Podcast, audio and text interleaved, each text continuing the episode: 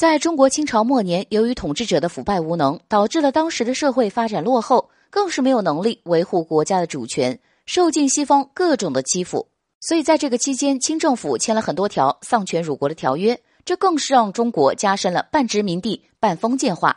不过，今天小编要给大家讲的就是它原本属于中国，但之后却要闹独立，最后并于一九二四年独立建国。直到现在，这个国家的独立还不到一百年的时间。那么这里的人后来何去何从呢？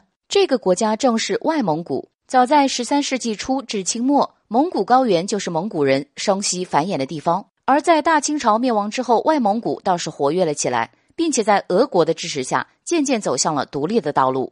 而在外蒙古独立之前，首府库伦正是当时中俄的贸易交集地。那时候有许多汉人为了养家糊口，选择在这个地方做生意。他们之中，有些人成为了商人，有些人成为了木匠或是工匠。总之，当时的汉人在库伦做生意的不在少数。外蒙古在闹独立时，首先击败了库伦镇守的军队。库伦沦陷之后，许多汉人想要逃回自己的国家，但不料回国的路几乎被堵死了。就在这时，有些人选择冒险，希望能绕到戈壁沙滩回国，最后从满洲里回到自己的家乡。但最后的结局是什么呢？那些来到满洲里的汉人没有得到很好的安排，生活也是相当艰辛。此外，对于那些留在俄国边境的汉人们，有些成了廉价劳动力，有些沦为了奴隶，而最后的一小部分人仍然留在外蒙古，更是受尽各种欺负，下场实在是令人唏嘘。